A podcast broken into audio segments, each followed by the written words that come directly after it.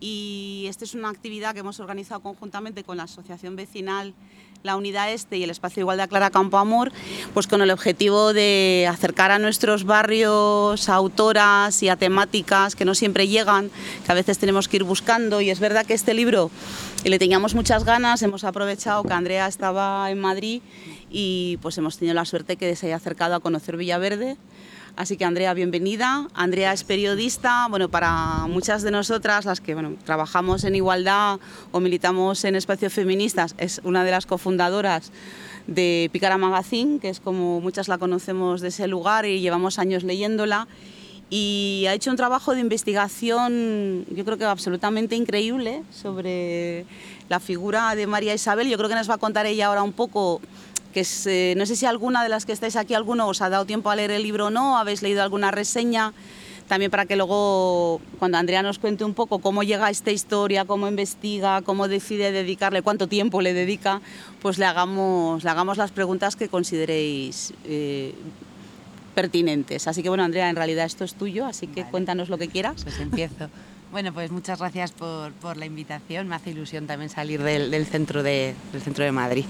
Eh, pues Lunática es un libro que bueno, lo publicaba ahora en febrero con Libros del CAO y es el resultado de una investigación de casi seis años. Es verdad que los primeros, los primeros años de una manera muy desordenada, ¿eh? casi todos los avances que hice los primeros años, luego cuando me puse más en serio, pues casi que tuve que, que rehacer algunos algunos caminos. Eh, yo vivo en Bilbao, en un barrio en concreto que se llama San Francisco, eh, que es el barrio, pues el típico barrio aquí sería Lavapiés, el típico barrio donde ha dado un proceso de gentrificación, que hay población migrante, eh, prostitución, drogas, bueno, justo Lavapiés no sé si hay prostitución, ¿no? Pero el Raval en Barcelona, o, bueno, si hacéis un poco una idea de qué perfil de, barrio digo, ¿no? Y alguna vez haciendo alguna investigación para otros trabajos me había encontrado alguna referencia en la hemeroteca a que en nuestro barrio había habido un, un barrio de, de prostitutas. Es el barrio eh, había habido una huelga de prostitutas. Es el barrio donde está la redacción de Pícara, entonces, bueno, pues, pues a mí me daba como curiosidad ver un poco qué había pasado en noviembre del 77 para que las prostitutas de la calle Cortes decidieran organizarse y ni más ni menos que convocar una huelga, ¿no? Que era algo que, bueno, que a mí desde luego me resultaba muy llamativo y que estoy viendo que, que ha resultado llamativo también para, para mucha más gente. Eh, hace años publiqué ya un reportaje que se publicaba Las putas que clamaron por María Isabel, ya conté, pero nada, muy breve brevemente pues cuáles eran las demandas de estas prostitutas, por qué se organizaron, qué días, pero haciendo un trabajo así como muy breve de, de, búsqueda en la meroteca. ¿no? La verdad es que aunque ahora se está diciendo mucho que la historia de María Isabel estaba olvidada o no había sido contada, o, en realidad yo no estoy muy de acuerdo con ese tipo de comentarios porque es que fue muy mediática su muerte, apareció en, la prensa en todos los medios, ¿no? Y ahora, ya os voy contando, porque lo que descubro es que esta huelga eh, surge o se convoca porque una mujer de Santander, María Isabel, aparece muerta en la, en la cárcel de Basauri, aparece su cadáver calcinado. Entonces sus compañeras no se creen la versión oficial de la cárcel y se, bueno, se dan ciertos, ciertos, ciertos movimientos ¿no? en el barrio y en, y en Bilbao en, en general. Eh, es ahí donde empieza a tirar de ese hilo y, me encuentro con una mujer, en concreto esta que os digo, María Isabel, que, bueno, que para, bajo mi punto de vista, su vida, su corta vida, porque muere con 23 años, es una percha muy buena para explicar todo un momento, ¿no? que es la, la transición en el Estado español. Y ahí es cuando decido que, bueno, pues que el reportaje pues, tenía las posibilidades para convertirse en, en este libro. y cuando empiezo a tirar del hilo, me encuentro con una mujer que nace en el 53 en Astillero, que es un pueblo que está pegando a Santander, o sea, podríamos decir que son los suburbios de la ciudad, aunque es otro municipio. Se queda eh, huérfana muy, muy joven, muere su padre y su madre se queda pues, a cargo tanto de ella como de otros dos de sus hermanos, porque la cuarta había fallecido con tres añitos porque la había atropellado un camión el marido muere con treinta y tantos años, o sea, pues un contexto de una familia con, con muchas dificultades, ¿no? Que, que, sin embargo, como la madre tenía una actitud ante la vida, pues muy libre, quizás demasiado libre para un pueblo tan pequeño, al quedarse viuda decide marcharse, ¿no? Y es verdad que yo no entendí muy bien por qué justo en un momento tan complicado, en el que precisamente igual necesitaba el apoyo de la red y de su entorno más inmediato, decidirse irse a Santander y dejar su pueblo, pero lo entendí al hacer la investigación, porque cuarenta y tantos años después tú preguntas por la madre María Isabel en, su pueblo y todavía hay quien sigue acordándose de algunas críticas, ¿no? Pues esa, fatal debía estar, pero hasta tantas horas estaba en los bares, eh, uh, se abría mucho de piernas, o sea, como que era una mujer que, bueno, su libertad, su manera de vivir, pues no, no fue bien recibida en, en el pueblo, ¿no? Entonces, en cuanto tuvo oportunidad, se marchó de allí con sus hijos. Lo que pasa es que llegó a Santander y enseguida se dio cuenta de que no podía hacer carrera con ellos. ¿no? eran tres en ese momento, María Isabel, eh, Lolo, al que en Santander conocen como Lolo el hijo puta, y Pedro. Los tres, unos liantes, pues de puta madre, la verdad, hablando mal y pronto. Entonces la, la madre les denunció en muchas ocasiones al Tribunal de Menores por haberse escapado de casa. ¿no? En el caso de María Isabel, y no así en el caso de su hermano, al tener una denuncia en el Tribunal de Menores, se activa en ese momento el, eh, eh, pues todo el entramado del Patronato de Protección a la Mujer, que es una de las instituciones que tiene pues, bueno, más peso en el libro, más protagonismo, y para mí ha sido uno de los grandes descubrimientos de Lunática. El patronato es una, una institución eh, que, se, aprueba el Real Decreto que la constituye, se aprueba en el año 41, viene heredera de, una, de un patronato anterior, el patronato contra la trata de blancas, que era un patronato republicano que tenía como objetivo el, primero eh, redimir a las mujeres en situación de prostitución. El, patronato ya franquista mejora eh, entenderme la ironía, mejora esta institución y, se dedican ¿no? y montan pues todo un, entramado de diferentes colegios reformatorios y preventorios a lo largo de todo el Estado español para redimir a las mujeres caídas y luego una cosa que a mí me gusta mucho y es ya las que están a punto de caer, ¿no? Entonces hacían había un abanico de posibilidades infinito por el que tú podías caer en, manos del, patronato. En el caso de María Isabel, ella cae, su tutela pasa a formar parte de esta institución porque su madre denuncia varias veces que no puede hacer carrera con ella, que se escapa de casa.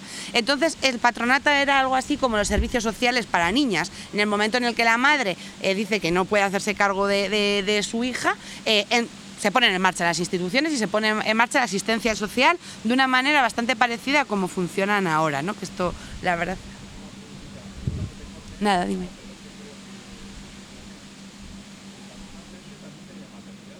También, sí, sí, ahora os voy contando, sí. Sí, sí.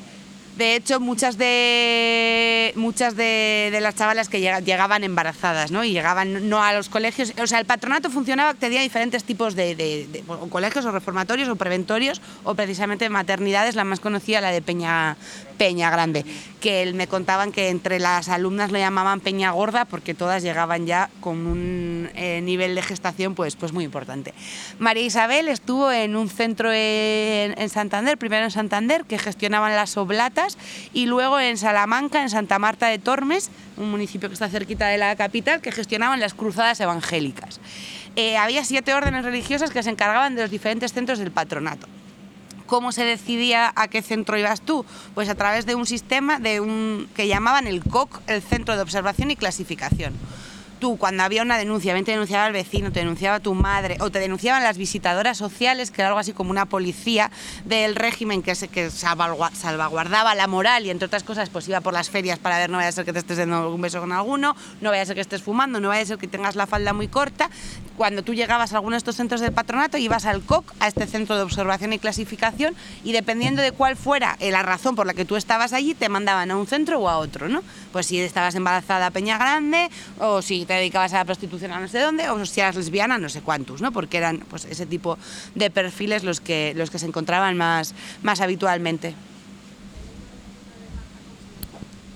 En el libro del arte de El placer de matar a una madre, la, la, autora cuenta que, por ejemplo, eh, a las mujeres con síndrome de Down, y sobre todo cuando eran abusadas por el entorno cercano, las enviaban directamente al manicomio sea, eh, lo comento por esto que estás diciendo, que según el perfil que tuvieras te mandabas a un sitio o a otro, pues me ha llamado mucho atención porque la época en la que hablas, en la época franquista, en los años 70, esta periodista que es también cuenta esto, que eh, mandaban a las mujeres de síndrome de Down a los manicomios, incluso a las mujeres que eh, tenían abusos sexuales en su propia casa, también para taparlo las metían también en el manicomio. Y esto me llamó muchísimo la atención. No recuerdo la autora, creo que se llama Marta, no recuerdo el apellido, ahora os lo diré, pero el libro se llama El placer de matar a una madre. Sí, o sea, las circunstancias depende, ¿eh? porque por ejemplo ayer estuve en el Teatro del Barrio presentando también el libro con Consuelo García Cid, una investigadora que ha estudiado mucho el patronato,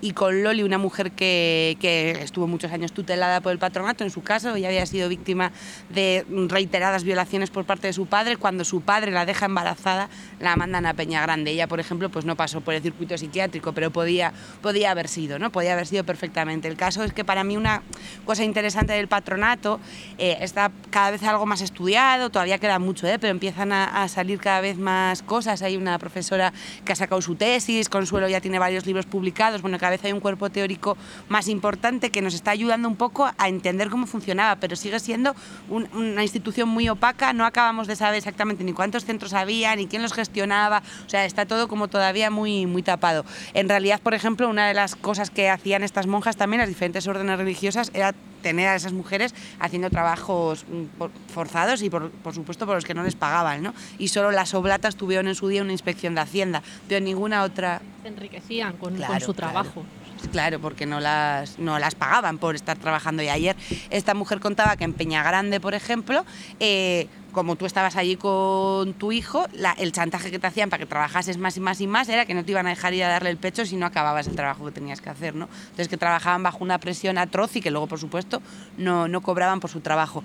No sé si fue el caso de María Isabel, porque María Isabel estuvo poco tiempo en los dos centros, enseguida se escapó, las fugas eran algo muy habitual también en el patronato, todas intentaban, hubo muchos, muchos suicidios, muchos intentos de suicidio y también muchas fugas ¿no? de, niñas y adolescentes que, bueno, pues que decidieron que no que no podían seguir estando en esta institución. Una cosa curiosa es que entonces la mayoría de edad era hasta los 21 años, a no ser que tu tutela la tuviera el patronato, que si tu tutela la tenía el patronato, eh, la mayoría de edad se ampliaba a los 25. Entonces, hasta los 25 años no tenías posibilidades de hacer con tu vida lo que quisieras. O sea, es una cosa bastante, bastante atroz. Ella, como os digo, se escapó, estuvo primero con las oblatas y, luego con, con, las cruzadas evangélicas. Pero había más órdenes religiosas, estaban las adoratrices, estaban las del buen pastor, estaban siete y bueno, pues cada una en diferentes ciudades. En todas las ciudades había centros del patronato, también en algunos municipios un poco grandes había algún colegio. Eh, por ejemplo, en, Valencia decían que hay tres o cuatro, en Bilbao también debía haber tal, en, Madrid hubo muchos. O sea, eh, había un entramado muy, muy grande que, como os digo, está todavía como pues por explorar, ¿no?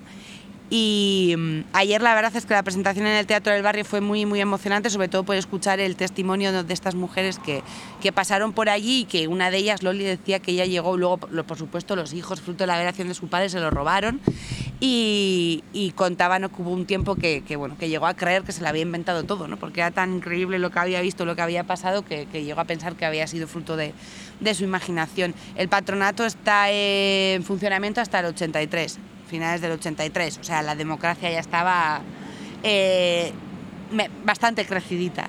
Eh, cuando María Isabel eso, se consigue escapar de un centro y de otro y llega a Bilbao, se encuentra con, con una institución, bueno, con otra que no es una institución, es en este caso una ley, pero que es el patronato y es esta ley, que en este caso la ley de peligrosidad y rehabilitación social, como los dos grandes pilares que a ella la, bueno, pues que, que, marcan y, dirigen toda su vida. ¿no? Es verdad que ha habido como cierta tendencia históricamente a decir que las mujeres no hemos sido tan represaliadas por el franquismo, que las lesbianas no fuimos tan represaliadas como los gays durante la dictadura, y lo cierto es que las los peregrinajes o las formas de, o los lugares de encierro eran distintos. ¿no? Si nos ponemos a mirar las prisiones, pues sí, había menos mujeres en las prisiones. Si nos ponemos a mirar los, en los informes de peligrosidad y rehabilitación social, había menos mujeres con expedientes, pero es que nosotras estábamos en el patronato o en los psiquiátricos. ¿no? Las rutas de, represión y los caminos de represión eran, eran otros distintos. Pero bueno, María Isabel también tuvo un poquito de ley de peligrosidad y, y rehabilitación social esta ley también, bueno, a mí me ha resultado una, algo interesante de, conocer con mayor profundidad. Eh, es una ley que que se aprueba en el año 70, o sea, la dictadura ya estaba muy, muy avanzada, o sea, ya estaba en, sus últimas realmente. Hasta ese momento el franquismo estaba utilizando la ley de vagos y maleantes. La ley de vagos y maleantes es una ley del año 34, una ley republicana y es de las pocas leyes que al llegar, al dar el golpe de Estado, no derogan. La mayoría del resto de las leyes republicanas, en cuanto se dio el golpe de Estado, se las cargaron, pero esta le, le, sirvió al franquismo durante muchos años. Pero hay un momento en el que la ley de vagos y maleantes se les queda corta y tienen que, y tienen que hacer un cambio y es entonces cuando cuando se pone en vigor esta ley de peligrosidad y rehabilitación social. Y este cambio que se da en la mentalidad franquista es una, en realidad un cambio que se da en la, sociología, en las ciencias políticas, eh, en, Europa y en Estados Unidos durante esa época, ¿no? a inicio de los años 70. Y es que empieza a entenderse o a pensarse la delincuencia desde otra perspectiva. Hasta ese momento se entendía que una persona que o bien que, o, bueno, la delincuencia, claro, en el sentido más amplio de, como lo entendía el franquismo, ¿no? Delincuencia eran también homosexuales, prostitutas, personas psiquiatrizadas, menores rebeldes de su familia. Hasta ese momento entendían que todo ese tipo de actitudes, de conductas, de manera de vivir, tenían que ver con una suerte de perversión moral, ¿no? O sea, te tu moralidad estaba puesta en entredicho y, tenía que ver más con, bueno, con haberte salido del redil, con no respetar la, moral católica y los dictámenes de la moral católica. Pero a partir de los años 70, también impulsados por ciertas corrientes eh, sociológicas, empiezan a pensar que en realidad la delincuencia, la homosexualidad, los problemas psiquiátricos no solo tienen que ver con que tengas pues es una desviación moral, sino que a lo mejor hay algo que la ciencia puede explicar ¿no? detrás de estas actitudes. Entonces ese es el gran cambio entre la ley de peligrosidad social y la ley de vagos y maleantes, ¿no? que empiezan a entender que, que, bueno, que hay que analizar a esos sujetos desde una perspectiva científica para intentar entender qué pasa con ellos y que depende de cuál sea su actitud van a necesitar también una rehabilitación distinta. Entonces, en los años 70 es cuando se aprueban al menos sobre el papel, porque luego eh, no sabemos en muchos casos si efectivamente se pusieron en práctica o no, pero en los años 70, con la aprobación de la ley de vagos y maleantes, se aprueba también la apertura de centros especializados en diferentes conductas. Entonces, por ejemplo, en Alcázar de San Juan se abre una cárcel en concreto para prostitutas, había cárceles mm, solo para eh, homosexuales activos, cárceles solo para homosexuales pasivos, porque se entendía ¿no? que cada una de estas conductas, desde un punto de vista científico, había que tratarlas y redirigirlas con perspectivas diferentes. ¿no? Entonces, claro, eh, los archivos de peligrosidad y rehabilitación social son una fuente para el libro, para mi libro ha sido una de las fuentes principales de información, porque cada vez que a María Isabel la denunciaban por algo, por, por, escándalo público, por ejemplo, o bueno, por ejercer la prostitución, o porque estaba loca, o por enseñar las tetas, por, por, muchas cosas, o porque la pillaban en una pensión con un hombre que no necesariamente era su cliente, pero tampoco era su marido, y, no podías estar acostándote con un hombre que no fuese tu marido en una, en una pensión. A ella le abrieron diferentes expedientes por, por un montón de cosas de este estilo, ¿no? Entonces, una vez te llega la denuncia al juzgado de peligrosidad y rehabilitación social de Bilbao, en este caso, que era una subsede del de Burgos, porque no había en todas las ciudades, sino que había en algunos puntos del Estado y luego tenían como delegaciones más pequeñas, el juez lo primero que hacía, y a mí esto me ha resultado muy interesante, decía, bueno, vamos a analizar desde todos los puntos de vista a esta persona para entender si efectivamente es, una es peligrosa para la sociedad y necesita unas medidas de rehabilitación. Vale, entonces lo que hacía era decir, bueno, ¿por dónde han dado hasta ahora? Pues en este caso María Isabel había estado por Salamanca, por Santander, algo por San Sebastián, entonces pedía a todas esas ciudades, a la policía de todas esas ciudades, un informe sobre todo lo que tuvieran de ella, ¿no? Pedía a la Guardia Civil también un informe a ver qué tenían pedían a los servicios sociales de los sitios por los que había pasado también que hicieran un informe contando un poco cuál era su conducta, los psiquiátricos por los que había pasado, recopilaba toda esa información y en base a eso ¿no? pues, eh, dictaba si, si efectivamente había que ponerle una medida o no. Otra de las cosas que hacían, aparte de pedir todos estos informes psicosociales, que, que es muy interesante y que es muy propia de la ley de peligrosidad y rehabilitación social, era pedir un informe a un forense. Entonces un médico forense eh, se presentaba, en este caso ante, María Isabel, y le hacía pues, una valoración médica. Y en esa valoración médica, una de las cosas también muy llamativas que hacían era eh, describir físicamente ¿no? los rasgos físicos, de, en este caso de María Isabel. Pues tiene eh, la, forma de su cara, el ancho de su mandíbula, su altura, su morfología, porque entendían o creían, intuían que también la propia corporalidad y la propia morfología de estas personas podían indicar ¿no? que, ah, claro, pues es que como tiene la cara de esta forma, igual por eso es que es prostituta, como tiene el... Bueno, me entendéis un poco esto, ¿no? Entonces ha sido como, bueno, pues una fuente de información brutal. Se analizaba el caso y a veces decían, efectivamente es peligrosa, necesita una medida de rehabilitación, o no hay motivos para, para entender que es peligrosa y la dejaban, la dejaban absuelta. Ella, eh, bueno, pues es como os digo, tuvo diferentes expedientes, en algunos casos fue, tuvo una medida de rehabilitación y en otros no. En una ocasión que sí que la tuvo, pues vivió un periplo eh, entre diferentes centros muy importante, ¿no? La detienen por escándalo público, efectivamente demuestran que ejerce la prostitución y, luego hablamos de cuál era la postura en ese momento de franquismo respecto a la prostitución. Entonces la conducen de Bilbao primero a la prisión de Yeserías, aquí a Madrid. En Madrid tiene un, debe tener, algo le pasa, debe tener un broquete psicótico, uno de los muchos que, que tuvo a lo largo de su vida. Está un tiempo ingresada en el centro psiquiátrico penitenciario, la prisión de Yeserías, que debía ser un pabellón pequeño dentro del pabellón de mujeres atroz, y de ahí la trasladan a Alcázar de San Juan, a una cárcel solo y específicamente para prostitutas estuvo un tiempo. Donde estuvo un tiempo. De esta cárcel apenas hay información, no se sabe casi nada, la gente del pueblo sabe que hay una cárcel de mujeres, pero ni siquiera tenían claro que había sido una cárcel de prostitutas y también sabemos que aparte de prostitutas, al menos una lesbiana hubo, porque sí que hay documentado el caso de una mujer a la que se le aplica la ley de rehabilitación social por, por ser lesbiana y la mandan también al Alcázar de San Juan. Entonces debe ser que hacían ahí una mezcla entre putas y, y, bolleras, pues, pues interesante. De esta cárcel, como os digo, apenas hay información, no hay expedientes y, no, hay, no, hay, casi, casi testimonios. A María Isabel, la última vez que la detienen, es por robar en el corte inglés. Roban el corte inglés un 4 de noviembre y no, no creáis que robó una muestrita de algo. No, no. Estuvo arriba, abajo, corte inglés arriba, corte inglés abajo y se llevó lo más grande, todo lo que quiso y todo lo que le gustó, se lo llevó. Porque ella, pues, pues era un poco así. La detienen, eh, claro, eso no, deja de ser un robo menor, entonces eso queda a la, a la espera de juicio. Pero dicen, ah, hostia, que está aquí, qué bien, qué bien que estés aquí porque el juez ha, ha determinado que por haber enseñado las tetas y haber enseñado el coño a un grupo de hombres en la calle, cortes, no sé qué, hay que aplicarte una medida de rehabilitación, así que ya te quedas aquí presa, que te vamos a volver a conducir a Madrid, de Madrid al Alcázar de San Juan y tal, ¿no? Entonces, e, ella en realidad esos días en la cárcel no estaba por el robo, como sí que se publicó en la prensa, sino esperando la conducción a, bueno, a este periplo una, una vez más. ¿Qué pasa? Que eh, cuatro o cinco días después de estar detenida, en unos días que yo intuyo que pudiera estar como con el estado más alterado de, lo habitual porque tiene como muchas partes en la cárcel, porque intenta autolesionarse, pega a otras presas, destroza su celda en muchas ocasiones, o sea, como que tiene unos días muy agitados. El 9 de noviembre por la noche de 1977 eh, se incendia su celda y, y, y ella aparece, aparece calcinada. La cárcel bueno, no es que de versiones contradictorias, aunque sí que hay alguna pequeña contradicción, pero que yo creo que es más bien de forma, que en algún sitio dicen que a las 10 y otro a las 10 menos 10, o sea, como, pero que me parecen que no son cosas especialmente llamativas y que pasa cuando diferentes personas eh, rellenan diferentes documentos. Em, no da mucha información, no cuentan, no le hacen la autopsia, entonces se genera entre sus compañeras de trabajo en Bilbao bueno, pues un run run y un hartazgo y un cabreo, ¿no? En plan de, hostia, ¿qué, ha pasado? Tenía 23 años, un niño de 4, todas sabían que, que, era una persona psiquiatrizada, que no tenía que estar presa. Entonces, bueno, pues pues por algo, por lo que sea, por algo que, que, desde luego Lunática no descifra, porque creo que es imposible descifrar. ¿Por qué esa vez? ¿Por qué ella? ¿Por qué? No lo sé, por alguna extraña razón, en ese momento deciden que hasta aquí hemos llegado, ¿no?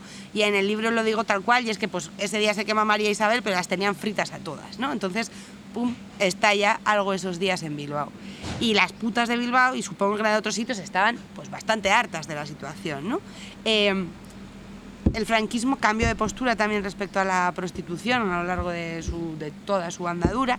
Hasta el año 55 tenían una postura higienista, que era también siguiendo un poco la corriente del resto de Europa. ¿eh? Para esto no fue muy original eh, el dictador. Tenían una postura en la que ejercer la prostitución era posible y era legal siempre y cuando dentro de un marco ¿no? que establecía el, el, régimen. Y era un marco donde había unas casas donde se podía ejercer la prostitución, había unas personas que, mm, que, que podían ejercer la prostitución, tenían un carné, o sea, estaba de alguna manera enmarcado. ¿no?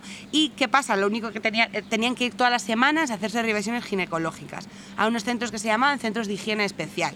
Y tenían que ir, tenían una cartilla y si no tenían ninguna enfermedad venérea, ok, puedes seguir trabajando. Puedes seguir trabajando en la casa en la que, a la que tú estás asociada, no se, no se permitía la prostitución clandestina en la calle, nada de esto. ¿eh? Se supone que en unos, espacios y en unos pisos muy concretos, muy delimitados, que, que tú solicitabas el permiso al ayuntamiento, te lo daban porque la gestión era, era municipal. Esto no es, no es que tuvieran ninguna perspectiva muy progresista sobre la prostitución, ni, que estuvieran pensando en los derechos de, las prostitutas, ni muchísimo menos. ¿no? Esta postura higienista, tanto en España como en el resto de, los sitios donde, donde, donde se dio, tenía como único objetivo evitar la propagación de enfermedades venéreas. Fin. O sea, nadie estaba pensando en que las prostitutas trabajaran en una situación de de cierta calidad, ni muchísimo menos. Pero en el 55, y también sí, porque es un poco lo que estaba pasando en el resto de sitios, el franquismo se une a la corriente abolicionista y aprueban el, decreto abolicionista de la prostitución. Entonces, claro, yo me imagino que nadie creería que por firmar aquel papel iba a dejar de haber putas. Pero bueno, pues firmaron ese papel y dijeron a partir de mañana ya no se puede. Bueno, pues a partir de, ese de mañana se cerraron ya dejó de haber registro, dejó de haber casas, dejó de haber centros de higiene especial, pero las putas no, o sea, no sé evaporaron. O sea, pues la mayoría de ellas siguieron, siguieron trabajando, ¿no? No todas, algunas seguramente lo dejarían, pero la mayoría de ellas siguió, siguió trabajando.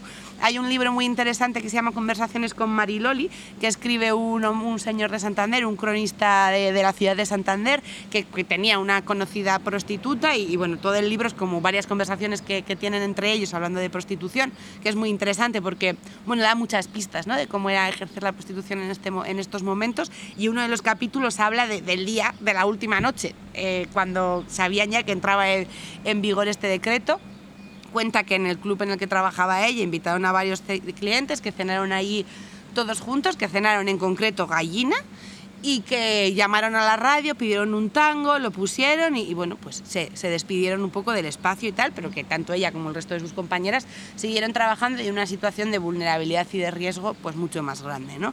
Y esa es la época y esas son las circunstancias en las que les toca también trabajar, a, ejercer a, María Isabel, ella tiene pues en varias ocasiones pues, pues muchas denuncias pues por eh, que la han pillado eh, pues ofreciendo servicio a un cliente o la han pillado en una pensión con otro, bueno, por porque por eso te llevaban para adelante eh, bastante fácilmente, ¿no? Entonces sus compañeras, igual que ella, trabajaban en una situación, pues bueno, pues muy delicada, ¿no? Y me imagino que estarían viendo también cómo la 77, ¿no? La democracia, el proyecto democrático empezaba a armarse, empezaba a configurarse y aunque hoy, tantos años después, sabemos que la democracia no ha llegado para todas, porque aquí hay todavía como muchas personas que no pueden votar por diferentes razones, por ejemplo, o que no tienen garantizados todos sus derechos, eh, en ese momento yo creo que ellas vieron también rápido que en ese proyecto democrático para ellas no había mucho sitio. No se estaba hablando de la prostitución, en, en, toda la lucha por la amnistía no se estaba proponiendo que, que, ellas también fueran amnistiadas. Yo creo que también eso, ¿no? o sea, como, o sea, se nos están olvidando de nosotras. Seguimos en una situación de mierda. Nadie se acuerda de cuáles nuestras circunstancias y encima van y aparece una cría de 23 años muerta en la cárcel. No. Entonces, ese día eh, el día del funeral de María Isabel, también en la iglesia el cura debe decir, oye, es que habría que aclarar esto, el cura también calienta un poco el ambiente, salen de allí calentitas, la lían un poco parda, van a agredir a un hombre que creían que había denunciado a María Isabel, medio montan una manifestación improvisada y al grito de, hoy no se folla, clavárosla en el suelo, oíros con vuestras mujeres, deciden que se ponen en huelga. Claro, esto que hubiese pasado, se hubiese quedado ahí, ahí yo creo que era, si a mí lo de clavarosla en el suelo, o sea, cuando lo leí dije, o sea, ya estaría, o sea, es, esto. Em, eh, yo creo que, que, esto podría haberse quedado ahí. Y, la verdad es que se quedó un poco más adelante, ¿no? no mucho más, pero se quedó un poco más adelante. Y se quedó un poco más adelante porque era noviembre del 77, porque era Bilbao y porque estábamos en plena transición, ¿no? Entonces, ¿qué pasa? Enseguida aparecen en el barrio y en la escena tres movimientos sociales, eh, los comités de apoyo a la COPEL, el movimiento LGTB y el movimiento feminista los comités de apoyo a la COPE, la Coordinadora de Presos Españoles Sociales en Lucha, que luego el español se lo quitaron del nombre, pero entonces todavía lo, tenían, conocidísimos por el motín de la cárcel de Carabanchel. En COPEL como tal, por ejemplo, nunca se ha conocido la presencia de ninguna mujer. COPEL como tal solo había en la cárcel, pero fuera tenían los comités de apoyo a la COPEL. En concreto, los de Vizcaya estaban formados principalmente por personas del mundo libertario o cristianos de base, bueno, personas con interés en, prisiones, en trabajar con los presos y tal, ¿no? Entonces, enseguida, tanto ellos como el movimiento LGTB, que estaba muy vinculado al barrio, en ese caso, eh, porque en el barrio había muchos espectáculos de transformismo, había muchos travestis y muchos transexuales trabajando en muchos bares de prostitución, entonces el movimiento LGTB tenía relación con esta gente y el movimiento feminista quizás era el que tenía menos relación porque en ese momento quienes estaban empezando a articularse en el movimiento feminista eran mujeres pues no tan de este barrio, más bien de barrios un poco mejor, que estaban en la universidad y tal, pero bueno, estos tres movimientos sociales son los que se acercan enseguida a ver qué ha pasado, principalmente la COPEL, ¿eh? o sea, los comités de apoyo a la COPEL son quienes principalmente eh, empujan estas protestas y las enmarcan, ¿no? Entonces van por allí el primer día, va por allí un hombre que, se, que, que todo el mundo llaman Peli, que en su día debió ser pelirrojo, aunque ahora está canoso entero, aparece por allí con otro, ¿no? Y empiezan a preguntar a sus compañeras, pues, qué, cuáles son sus demandas, ¿no? Llegan con unas cartulinas, eh, escriben las demandas, las ayudan a organizarlo, lo mandan a la prensa, se nombran como comité de prostituta de cortes, organizan un, un encierro en el hospital, se encadenan a puentes, hablan con la prensa, se organizan y, bueno, hacen, hacen públicas sus demandas, ¿no? Que tenía que ver con que se esclarezca la muerte de María Isabel, con que mejoren las situaciones en la cárcel, que mejoren las, las situaciones en la mm, en los psiquiátricos, eh, con que la policía las deje trabajar tranquilas, con que se recuperen los centros de higiene especial y puedan tener garantías eh, para trabajar en otras condiciones. Y bueno, pues escriben un pequeño manifiesto y lo hacen público. Es verdad que, que esto es eso, noviembre, mediados de noviembre del 77, en diciembre, los primeros días de diciembre, estaban previstas las primeras jornadas feministas de Euskadi y, estaban previstas y se hicieron. Vamos, las primeras jornadas fueron en, octubre del 75 aquí en Madrid, luego en el 76 fueron en Barcelona y las terceras jornadas feministas así potentes que hubo ya en, en democracia fueron las de, las de Vizcaya, concretamente a la Universidad de Leyoa ya estaba anunciado que iba a ir el comité de prostitutas a dar una ponencia y ya no van. Entonces yo no sé si es que lo anunciaron y, ellas nunca en realidad confirmaron que iban a ir, no sé si mm, no pudieron por lo que sea, no sé si fueron y que luego no está recogido en ningún lado, pero el, caso es que yo creo que, que, bueno, que es que no, no tanto que desaparezcan en poco tiempo, sino yo me temo que no llegan nunca a organizarse como con, con mucho andamiaje. ¿no? Probablemente de alguna manera fueron instrumentalizadas, pero no lo digo con ninguna crítica, por estos movimientos y probablemente en cuanto ellos y ellas también se fueran a otras, pues bueno, pues ellas se quedarán ahí un poco, yo creo, descolgadas.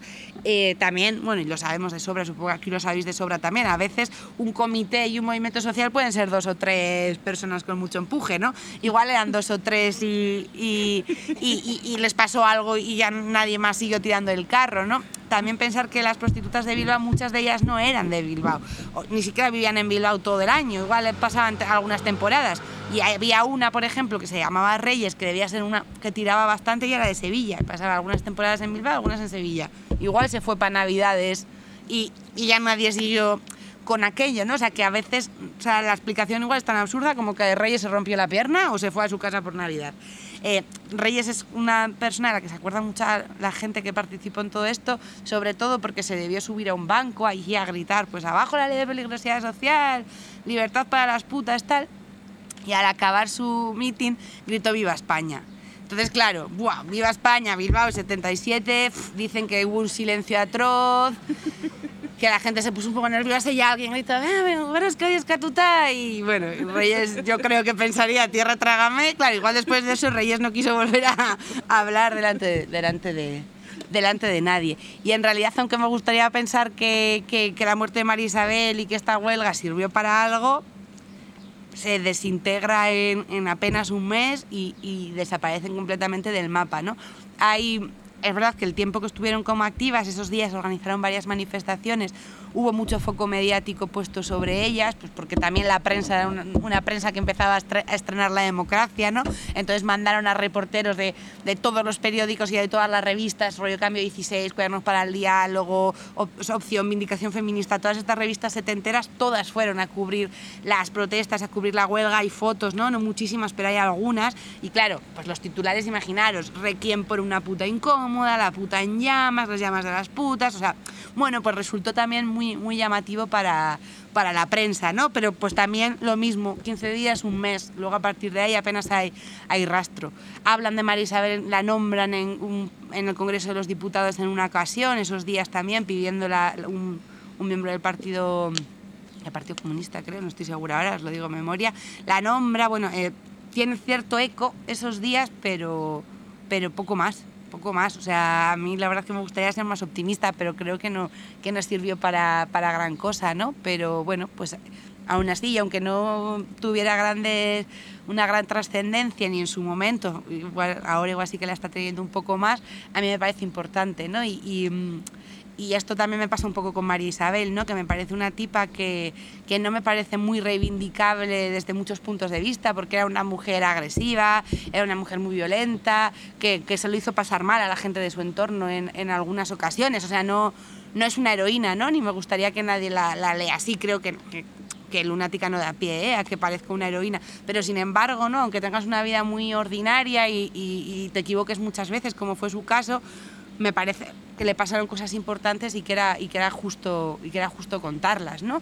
Eh, nadie dio ninguna explicación por su muerte. Yo es verdad que cuando empecé con la investigación eh, tuve bueno, cierta tentación ¿no? de, de, creer que quizás iba a poder resolver ¿no? qué, qué pasó aquel día en, en esta celda. Enseguida me di cuenta también que ese no era mi rol, ¿no? Que, que no soy policía ni, ni, muchísimo menos, vamos, que no, no me correspondía a mí descubrir qué había pasado, sino simplemente bueno, pues contar con, las piezas del puzzle que tenía, pues, pues qué es lo que pudo ocurrir, pero que nunca iba a poder saber con, con exactitud qué fue, viendo la documentación, viendo tal. La verdad es que también me gustaría haber podido sacar otra conclusión, pero viendo la documentación yo lo que creo es que tuvo una, una, una muerte pues muy, muy ordinaria, muy absurda y muy de mala suerte, como, tuvo, como le pasaron tantas cosas en su vida de, de ese estilo. ¿no? no creo que pasara nada extraordinario, no creo que nadie la matara, no creo que la, había una confabulación de la prisión, no. Creo que, que, simplemente, como otras veces, jugó con fuego y, y, y esta vez se quemó, ¿no? Y bueno, y también como había pasado otras veces, pero esta vez sin embargo es nuevo, sus compañeras dicen hasta aquí hemos llegado, ¿no? Y, y ahí hay algo, hay una pequeña chispa que no, que no consigue, pues, cuáles, no, no, consigue sus propósitos, pero bueno, pero también bueno, pone sobre la mesa algunas cosas que, que yo creo que son, que son importantes. Y, y, sí, para mí es así como son las cosas importantes del libro, lo que, la, el patronato, la ley de peligrosidad y rehabilitación social, el cambio de postura del franquismo en la, en la prostitución. Luego también hay mucha presencia, presencia de la psiquiatría franquista, pero esa ha sido la parte que más me ha costado porque no me han dado sus expedientes psiquiátricos, al ser algo relacionado con, con su salud está especialmente protegido, aunque es verdad que a través de otra documentación sí que he podido ver un poco cuáles fueron sus diagnósticos eh, le pasó a ella lo que sigue denunciando hoy muchas personas psiquiatrizadas, ¿no? que cada vez que cambiaba de psiquiatra le cambiaban de diagnóstico, porque parece que no, que te ponen el diagnóstico como quien planta una bandera, en plan, ah, pues, pues este te ha dicho borderline, pues yo te digo esquizofrenia, ¿no? Pues tuvo, lo, tuvo todo, depende de quién la miraba, tenía una cosa u otra. De hecho, el psiquiatra aquí de la cárcel de Yeserias llegó a decir que no solo no tenía, que no tenía ninguna enfermedad mental, que lo único que tenía era una dotación intelectual baja. Hombre, yo creo que estaba como un grillo, la verdad. O sea, sin ser yo psiquiatra, creo que tenía un tiro en el ala la mujer bastante importante. O sea, hacía unas cosas muy difíciles de entender.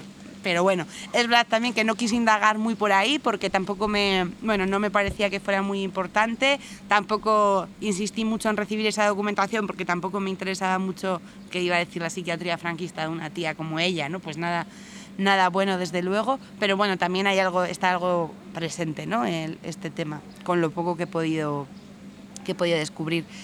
Y bueno, pues creo que yo estoy contenta con el resultado, estoy también muy contenta con la acogida. Me imaginaba ¿no? que iba a llamar la atención porque es una historia llamativa y, y luego pues, que ayuda a entender yo creo una época y, y, a, y, bueno, y a las desposeídas, ¿no? a las descarriadas, a las que no tuvieron encaje en ningún momento y, y, pasaron de institución de encierro a institución de encierro, ¿no? porque ya parte de primero de su familia, donde claramente hay un abandono, no la cuidan, no la tratan bien, no, no le dan lo que necesita, de ahí al patronato, del patronato a los psiquiátricos, de los psiquiátricos a la cárcel y vuelta, ¿no? Psiquiátrico, patronato, cárcel, familia, o sea, en un bucle de, de, lugares de encierro que, que, en su corta vida, pues, pues es que tuvo muy pocos días de libertad, ¿no? En, en 23 años. Y bueno, pues ha sido, ha sido también complicado seguirle la pista, poder contarlo de una manera eh, fácil, ¿no? Porque yo tenía un cuadro infinito, digo, pero, o sea, y vuelve a entrar y vuelve a salir. O sea, y estaba todo el rato, bueno, pues de una a otra, ¿no? Entonces, cada vez que salía y tenía un poco de libertad, pues eso era una bomba también. Pero, bueno. Y nada, yo ahora espero que, no sé si queréis que comentemos algo, preguntas. Abrimos ahora un turno de preguntas. Yo de todas formas le quería dar las gracias a Andrea porque cuando cuenta eh, cómo ha sido la, su forma de escribir. Eh, Andrea es periodista, no sé si lo he dicho antes, y se ha dedicado seis años a investigar una época que yo siempre considero, bueno, lo hemos hablado en alguna otra ocasión, clave para entender de dónde venimos, justamente este encaje ¿no? de, del salto de los años 70. Y cuando la escuchas hablar a Andrea, te, da la sensación que has vivido en los 70, te lo digo en serio. Pues ha nacido bastante más tarde del, del 77. Pero es verdad que tiene ya tal conocimiento de esa época, o sea, te has, te has sumergido tanto en esa investigación que es que tiene ese control de pues de, cómo se llamaba este patronato, de cómo se llamaba este lugar. Y yo creo que, eso es para mí justamente una de las claves que a mí más me gustó de cuando leí Lunática, porque te ayuda a hacer algunos enganches. Mm. También prestar atención, como siempre decimos, a estas mujeres anónimas y a veces con vidas tan complejas que nunca van a ser protagonistas de nada y que al revés nadie les va a mirar nunca, sino que vamos a intentar eh, casi obviar esas historias y que a veces en su vida encontramos esas claves que nos, nos ayudan a a dibujar ese cuadro que mm. nos falta, ¿no? De las piezas que nos faltan. Por eso creo que no, mm. algunos encajes que no habrá encontrado, ¿no? O sea, porque también mucho tiempo ha sido tener toda la información y entenderla. O sea, tenerlo todo delante y decir, ah, coño, que el patrón, ah, ah mira, o sea, como que eso, o sea, ha sido complicado. Ha sido sí. A mí hay cosas que he tenido muchísima ayuda, he llamado a muchísima gente. O sea, hay, por ejemplo, un profesor que se llama Ricardo Campos, que está especializado en la ley de peligrosidad social, que le he puesto la cabeza como un bombo y no lo entiendo, y le mandaba los expedientes y tú ves algo que no estoy viendo yo, y me ha dado clases magistrales. O sea, nos conectábamos y me da unos, unas clases sobre la ley que, bueno, que han sido casi una gozada y un privilegio, porque si no, yo no sé si podría haber entendido las cosas como las has entendido, ¿no? Consuelo García Cid con el patronato, ¿no? Que la llamé también 50 veces, no lo entiendo. No lo entiendo, no entiendo, pero esto qué era y cómo funcionaba y, y me lo volví a explicar y luego de repente pues encontraba un papel que me, que como claro, es que era el papel que me faltaba para entender esto, esto y lo otro, ¿no? Dos personas, ¿a qué otras fuentes de investigación has acudido? ¿Archivos? ¿No? Me imagino. Sí, pues, archivos. pues archivos. Mira, para que os hagáis una idea, eh, hablo con tanta gente, los agradecimientos son seis folios eh, de agradecimientos, ni más ni menos. Eh, y para esto fui súper metódica y cada persona que me iba ayudando en algo, yo apuntaba su nombre hasta tal punto que hay algunas personas que ya no sé quiénes son ni a qué me ayudaron, pero a algo me ayudarían y espero que cuando vean aquí su nombre se, se sientan interpeladas y agradecidas. Porque han sido tantos años que yo de repente es como, ¿quién será? Bueno, eh, archivos, pues a muchísimos. Eh, los archivos históricos provinciales de Vizcaya. Mira, es que los archivos es fuerte, ¿eh? Mira, os lo voy a, leer todo. ¿Dónde están los agradecimientos? Ah, al final es el archivo del Ministerio de Interior, Archivo Municipal de Bilbao, Archivo Histórico de Euskadi, Archivo Histórico Provincial de Vizcaya, Archivo Histórico Provincial de Cantabria, Archivo Histórico Provincial de Salamanca, Archivo Provincial de la Diputación de Salamanca, Archivo Central de Presidencia de Cantabria, Colegio Oficial de Médicos de Cantabria, Archivo Municipal de Santander, Archivo Municipal de Astillero, Fundación Anselmo Lorenzo, Biblioteca de Instituciones Penitenciarias, Biblioteca del Pabellón de la República, Las Cabo Benedicta Renfundación, Policía Nacional de Santander, Policía Nacional de Bilbao y Centro de Documentación Maite Albi. Estos son los centros de documentación. Sí. Es para que veas el, trabajo de investigación que ha hecho Andrea. Que Luego mucha hemeroteca también y muchas entrevistas. Y, he pateado mucho y a muchos bares, he pagado muchísimas rondas a muchísima gente y estado mucho, mucho en la calle. Eso es lo que más probablemente. Yo quería, estamos hablando de instituciones, os quería mencionar no sé si en algún momento tú has tenido contacto con los hogares de auxilio social. Menos, menos. Bueno, pues yo estuve en, ¿Ah, en uno de auxilio social era para huérfanas. Y esto llevaba la falange, ¿no? La sección femenina. No, no, no lo llevaba las monjas, que eran las monjas de la caridad. Eh, este, este, el colegio que yo estuve está en Valladolid Mojados. Y yo estuve tres años, desde los nueve hasta los trece, porque a los catorce, podías estar hasta los catorce, y a los catorce te traían a un colegio que había en Fuencarral, en el pueblo de Fuencarral. Entonces a mí aquello me parecía tan horrible porque de todo esto que has hablado, era lo que había. O sea, la, la única posibilidad... ¿Perdón? Que te pongas el micro. Ah, perdón. Ah, perdón. Estaba bien. Es que- está entrando todo. Sí, ah, no. Yo es que no era, yo no, me lo ha dado, pero como que, eh, como se oye muy bien, pues no, no me había percatado. Bueno, pues eh, est- estas instituciones eh, son parte de esas instituciones, ¿no? De las cuales, eh, eh, por ejemplo, para Cuellos del Jarama, que es una de las cosas que había aquí, era de chicos, ¿no? Ahí estuvo mi hermano, en una de esas. Y de esas sí que hay escrito cosas de cómic. Sí. De esas sí que hay escritas. De estas otras no he lo, de- visto. lo del carnet este que daban, es lo mismo que el auxilio soci- eh, No, aquí no daban ningún carnet.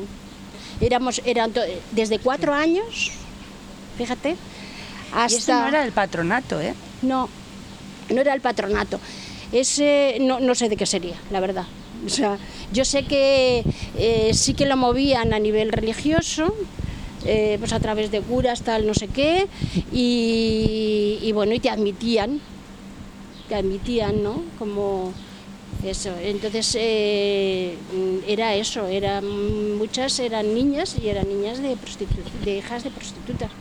Una de las cosas que yo recuerdo que se mencionaba, que era el barrio este de, de Vallecas, ¿cómo se llama? No lo recuerdo ahora. Entre vías. El pozo de Tío Remundo. Bueno, eh, pues el pozo de Tío Remundo era el, el sitio de las putas. Entonces de ahí había niñas y eran como muy mal consideradas porque eran hijas de. ¿Y eso ¿no? cómo las llama? Auxilio. A ver, lo voy a apuntar. ¿Me pasas darle mi, mi mochila? Colegio. Ay, espera, lo voy a apuntar. Y eso no tiene que ver con esto que hacían la falange, No, lo que, es también tenía. Estamos hablando de instituciones, Sí. tiene y se hila.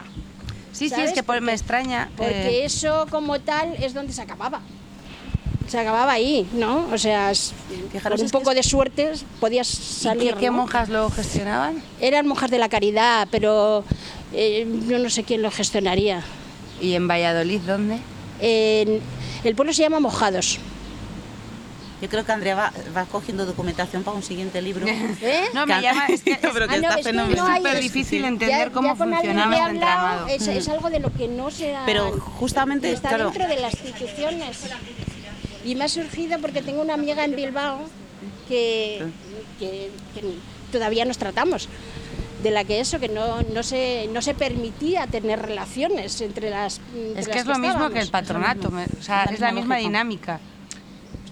Pues sería, no te puedo yo decir si pertenece o no a eso, pero sé que eran instituciones que eran eh, religiosas, eran monjas de la caridad que se llevaban a matar entre ellas y que eso Monjas de la repercutía en el Caridad son como Una comportamiento. congregación. ¿Perdón? Monjas de la Caridad es una congregación. Sí, Es sí, que las justamente- monjas de la caridad, que eran instituciones del Estado. O sea, eh, yo fui cuando les quitaron los alerones. Que iban con alerones y que luego ya llevaban la toquilla y la toca y tal. Y toda mi vida me he pasado con ellas, porque luego estudié y tal, y me tocó también, pero ya habían cambiado de formato, ya eran otra... Pero es que es súper importante, sí, justo lo que estás contando, y yo creo que justo a mí fue lo que me llamó la atención de Lunática, porque nos falta el cuadro completo, o sea, entender justamente Claro, por eso os lo cómo este aparato represivo eh, empezó a funcionar, porque eso además lo hemos vinculado muchas veces con todo el tema este de los bebés robados, con el tema de la sí, es que represión. está- O sea, es que está todo, es tan complejo Sí, ese y la- la entramado. entre Estado e Iglesia, ¿no? Cómo la Iglesia Efectivamente. de- Entonces, todos estos pequeños detalles que vamos perdiendo la memoria a veces intencionadamente y si vamos haciendo como pequeños retazos de cosas y si en algún momento conseguimos tener el mapa completo, yo siempre digo, antes de que sea demasiado tarde o que consigamos, eh, yo ya también estoy un poco... que todavía mm, subsistamos, ¿no? Porque Claro. ¿Hasta qué, qué- en qué años se, se estaba ya? Esto era, fue en el 65, ¿Y qué edad hasta- tenían las niñas que estaban aquí? pues desde cuatro años. Es que esto, esto sería anterior, claro, porque el Desde- patronato te cogía entre los 14 Claro, y los que- 25. claro Entonces igual que- esto era el paso previo. Es lo que te estoy diciendo que era continuación de esto. O sea, a partir de los 14 años era Sí, cuando se iba a esas instituciones.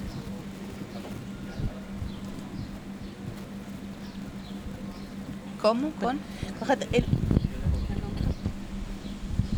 Yo también lo creo. bueno, ahora ya lo digo. Y así se nos queda. Que creo que el auxilio social estaba relacionado con, con el Ministerio de Gobernación y con la Falange Española, con lo del auxilio social, que era pues muy relacionado con Primo de Rivera y demás. La sección femenina. Yo dos cosas que... La, filosofía de, los... Yo dos, dos, cosas que quería decir. Cuando era joven eh, me compré un disco de vinilo. ¿Y te? No te oímos. Un, un, un, disco de vinilo de, que era eh, de diferentes grupos de rock. Y uno era Cucharada. Cucharada tenía una canción que se llamaba Peligrosidad Social. ¿Ah, sí? Pero yo en ese tiempo no lo entendía. Juan el Trapero es un tío legal. Le gustan los tíos más que a mí la libertad. Un día la ley le vino a juzgar. Ah, por ser peligro social y hace cinco de las tías y tal, ¿no? Ah, qué bueno. Y gracias, aunque ayer, ayer tuvimos un debate muy cerquita de aquí en Santa Petronila con la nube y yo solo recuperé en la nube, porque claro, estoy hablando de- del año 75, cosa, o 76, entonces que hace ya tanto tiempo y yo nunca me acordaba porque esta canción era de Manolo Tena. No- y entonces a través de, ya después vi que era Manolo Tena, que había estado en Cucharada, en Alarma, en varios grupos de rock. Y cómo trataban ese tema, es decir, hacían, claro, pensar que es el año 70 y, y, bueno, sería 76, 77 o así. Y luego otra cosa que te quería preguntar, cuando has dicho que a partir de 1955, yo también, de joven, eh, yo empecé a trabajar al- eh, en el año 63, una cosa así. Y estuve tres años en Legazpi trabajando en una sastrería. Y de ahí me fui a otra sastrería a la calle Mesón de Paredes, que era el barrio de las putas. ¿no? Y yo me acuerdo perfectamente allí que, allí estaba legalizada la prostitución. Es decir, además allí, eh, pues donde yo trabajaba, vestíamos al chulo de no sé, al, al que vivía con una señora, tal, es decir, y estaba admitido, estaba admitido completamente en el, en el barrio. Claro, te estoy hablando, sería el año 67, una cosa así. 67, 68, estuve unos tres o cuatro años allí y allí estaba integrado en el barrio La, Sí, supongo que dependa de zonas y así, ¿no? También y Exactamente, de ¿no? que si el ayuntamiento de turno estaba por restri- un par de cosas. Una, que, o sea, es un poco cuál es la motivación para ponerte a indagar tanto. O sea, quiero decir, si hay un, pues eso, empiezas por una investigación más académica y acabas aquí, o cómo es ese camino, o te apeteció. Y luego, por ejemplo, que, o sea, me ha recordado que hace, es que no sé si fue hace un par de años, apareció el cuerpo de una prostituta aquí en Villaverde, en Marconi, en un contenedor.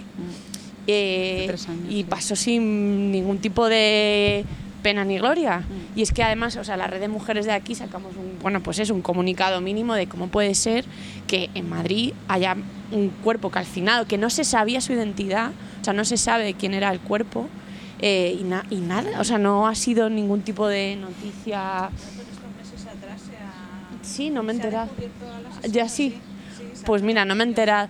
Y no sé, como que me, me llama la atención como en ese momento, ¿no? Y con esa represión eh, se generó una huelga de prostitutas de hasta aquí. Y aquí, por ejemplo, que entiendo que no lo conoces, pero por ejemplo Villaverde eh, tenemos el polígono Marconi, que es como de la zona de prostitución de calle más grande. Joder, pasa una cosa así hoy, en este año, y... ¿no? Y, no hay reacción de ningún tipo. O sea, como que quizá también la imagen de la prostituta, ¿no? Que sea, o sea, tú lo has narrado como en términos de, pues, eh, loca, ¿no? O sea, gente que tampoco, o sea, como que no tenemos, no hemos avanzado, no sé cómo decirlo, en la prostituta que vive en Villa, o sea, que ejerce la prostitución en las calles del polígono, es que nos da igual, o sea, si no es loca será yonki, si no es yonki será, no, pero como que no nos afecta. Entonces como que sí que, bueno, que, o sea, que se me ha ocurrido, ¿no? Que he dicho, joder, lo del cuerpo quemado y así. Sí, pues mira, eso no lo sabía, nada. pero a veces suelo decir en las presentaciones, jo, me gustaría saber qué pasaría si hoy aparece una puta muerte. Pues mira, pues ya sé lo que pasaría, Sin nada, na- lo sin que intuía, nombre, no a nadie no trascendió, no... Mm. Sí, no sé, y fue como, joder, qué desamparo, ¿no? O sea, que... Es que no, te- no oímos aquí, chicas. Ujú. No, con el micro tampoco, es para que, para que hable. Es para que habléis un pelín más alto, Es por que fin. hoy en día sabemos de, la precariedad que tiene la prostitución, incluso las mafias de tratas de blancas. Es que no ha vuelto nunca esta ley del 55 que era una excusa para que no se extendieran, digamos, las enfermedades venéreas, que era cuando estaba regulado y estaba vigilado.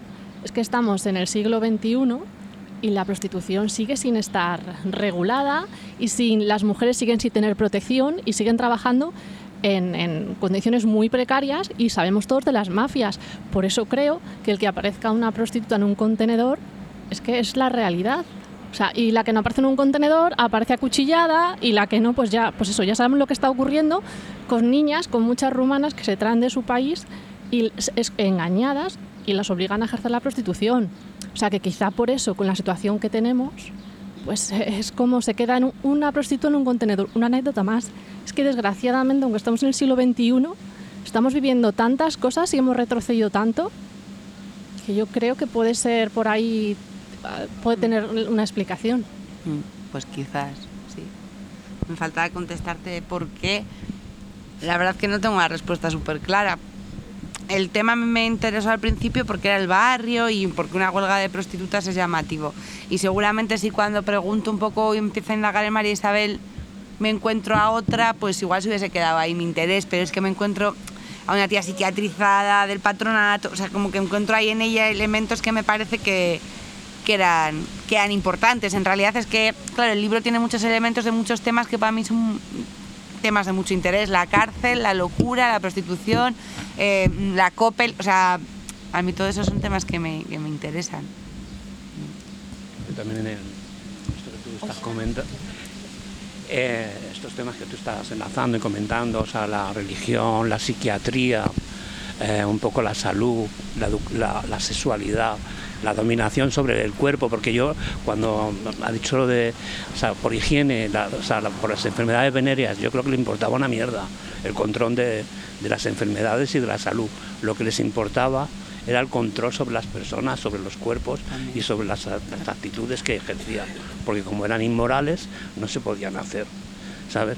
Y tú has dicho, o sea, que no te ha interesado, pero a mí la psiquiatría siempre, es un aspecto que sí que, porque a través de la psiquiatría nos han intentado, o, han intentado a todos eh, estos que se salían un poco de la, de la norma, pues manejar, eh, incluso pues a través de, diferentes tratamientos, torturar, enajenar y demás. Han intentado pues un poco como eliminar a esa persona y a esos cuerpos.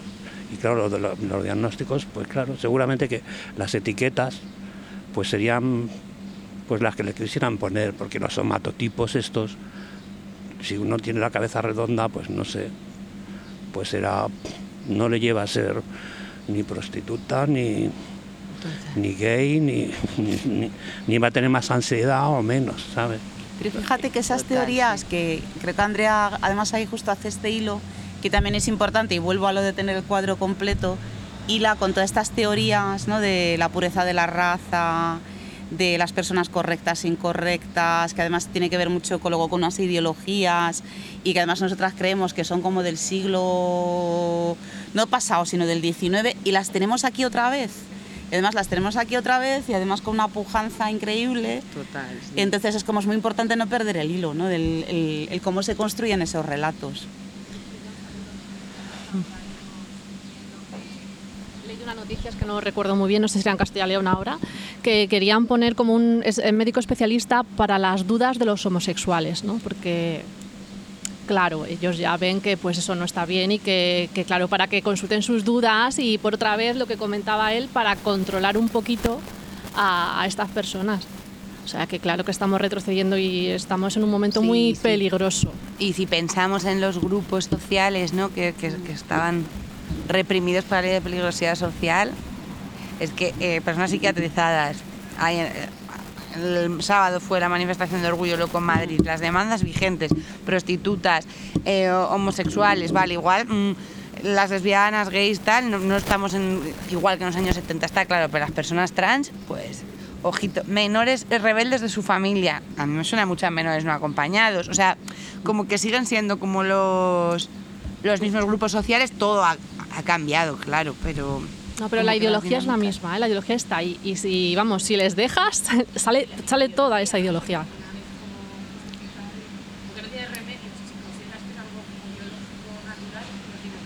Claro. No cabe en política, solo represión.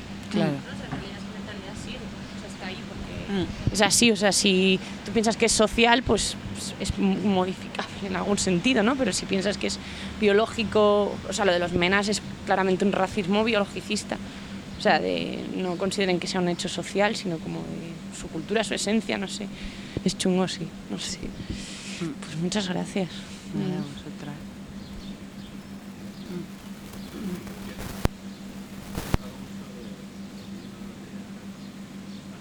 y el dominio es redimir a las personas caídas. Y a las que están a punto de caer. Y a las que están a punto de caer. Creo que muchos estamos. Y están intentando otra vez volver a, a este discurso que tenían antes. Sí, de redimirlos, de, de encarrilar, reconducir.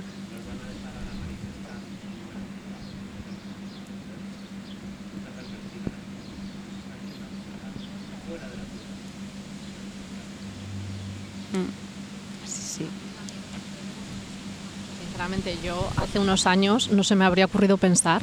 Yo, mi, mi sobrino es muy jovencito, tiene 16 años y está empezando un poco a salir ahora y demás por el ambiente. Y a mí me, da, sinceramente, me da miedo con todo lo que está ocurriendo porque ya algún amigo suyo pues ya ha recibido amenazas, ha recibido alguna paliza y, y no sé, o sea, estamos en una situación y un momento sí, bastante delicado. Y esto está aquí, o sea, que es que no es cosa del pasado, es que está aquí sí, son tiempos complejos. Mm.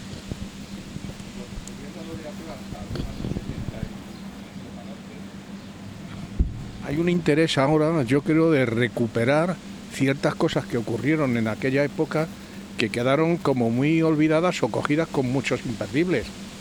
Por ejemplo, aquí en nuestro barrio o en nuestro distrito más, nuestro distrito hubo una muerte en Orcasitas de un chico pajuelo, que era, además era un dirigente vecinal, y pasó como muy de, Hombre, fue conocido y tal, pero la época desde el 75, 76, 77, hubo bastantes personas que fallecieron por expresar libremente sus pensamientos y sus actuaciones. Y han estado también un poco ahí metidos eh, en un cajón ahí muy perdidos. Y yo creo que, o el intento este tuyo, yo creo que es importantísimo, ¿no?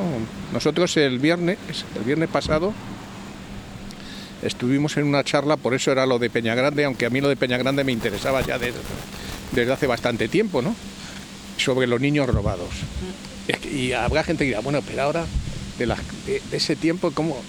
Es que yo creo que si te metes en ese tema es interesantísimo, porque dices, mis hijos, por ejemplo, que nacieron en, en la década de los 80 en, en, el Reina, en, Santa Cristina, ahí todavía había niños eh, robados.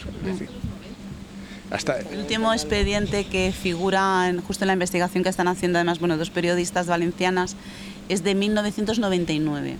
Yo recomiendo la exposición que hay ahora mismo en el Museo de Antropología que se llama eh, Duerme en ti que ellos empezaron en Valencia, bueno, tienen una página web además que está funcionando mucho con aportaciones así de, testimonios personales, eh, han unificado además porque hay como muchísimas asociaciones ahora diferentes eh, y han hecho un trabajo también impresionante. Tanto hay una parte que es de fotografía, hay otra parte que es de recogida de relatos y por ejemplo a mí también me gustó mucho yo la primera vez la vi en Valencia y hace poquito estuvimos con un grupo aquí también de mujeres del Santa Petrolina, del Espacio Igualdad, visitándola porque me llamó mucho la atención que la cogiera el Museo de Antropología.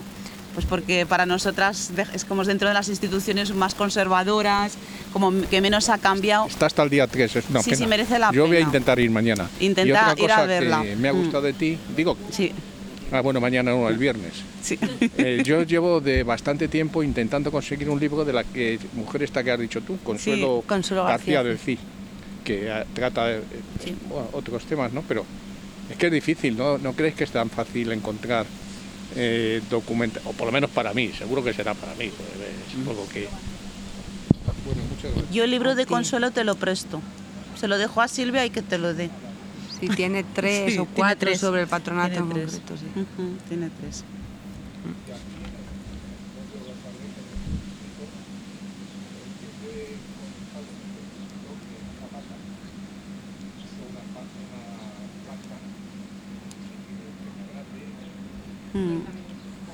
Es que era, era concejal de Fuencarral también. Fuencarral. Y incluso eh, yo hablando con gente de allí de Fuencarral, que, de, no, de Peñagrande que conozco, también era una cosa como olvidada. Mi madre sí que me decía algunas cosas de eso, que ahí había mucha gente, pero mm, incluso en la memoria está completamente casi olvidado. Pero tenemos, yo por ejemplo, eh, dentro de grupos, colectivos feministas, o sea, tenemos compañeras que han pasado por Peña Grande, que Peña Grande cerró en el 83 y que además cuando Peña Grande cierra la 83, no, no. Y bueno, la ley de peligrosidad social se deroga por completo en el 95. Claro. Y luego había niñas en Peña Grande que cuando Peña Grande cierra la Comunidad de Madrid, abre un centro que se llama El Ruedo, que lo siguen llevando las monjas adoratrices y luego sí abren Residencia Norte, que se va a ser de gestión pública y las, muchas de las niñas estaban en Peña Grande pasan esos dos centros, que es cuando yo empiezo a trabajar en temas de género y con mujeres y me sorprende encontrarme con chavalitas de 14, 15 años porque sigue siendo el mismo perfil, niñas de familias o bien desestructuradas, porque se parece mucho a la historia que te cuentas de Isabel y con embarazos pues eso, a 14, 15 años y que son centros que llamaban para madres menores gestantes, pero tienen exactamente la misma lógica. Lo siguen, lo siguen gestionando las monjas. Que tenían una parte de una zona de, de la maternidad de Peña Grande, era para gente de que no podían soportar el que su hija se hubiese quedado embarazada y entonces ¿qué hacían? Que la, metían allí. Mm. Sí, el caso de Consuelo, por ejemplo, Consuelo a diferencia de otras mujeres y niñas que pasaron por el patronato, Consuelo no estaba tutelada por el patronato. Consuelo, que viene de una familia de la, de la, extrema derecha de la alta burguesía catalana, como ella tiene ideas progresistas, la mete en el patronato de castigo, pero ellos pagaban la plaza, no es como el resto de las niñas que era una plaza pública que pagaba el Estado y, la patria potestad y la tutela la tenía el patronato, no, no, en su caso no. O sea que, bueno, y ayer es que vino Consuelo con una mujer que os digo, con Loli, que contó su historia, o sea, atroz, atroz, o sea, impresionante. Las cosas que cuentan, le robaron a sus niños, mira, lo bonito de este caso es que los, los ha encontrado ha conseguido dar con ellos, pero claro. Los dos hijos, dos embarazos mm, de con 13, 14 años, embarazos de su padre, de violaciones de su propio padre. Encuéntrate tú con tus hijos treinta y tantos años después, diles que, que tú eres su madre y que, y que, su padre era el abuelo. Sea, encuéntrate tú que, o sea, vamos, o sea, yo y la mujer ayer nos lo contaba y como con una dignidad y como súper contenta, claro, de haberles encontrado y espeluznante espeluznante. Sí, a vosotras. Un placer. Muchas gracias por venir desde Bilbao hasta Villaverde. Muchas gracias y ahora, bueno, Muchas gracias también a, a los compis de OMC Radio, a las chicas chicos que están de prácticas. Y si alguno queréis que Andrea os dedique el libro, aprovechad.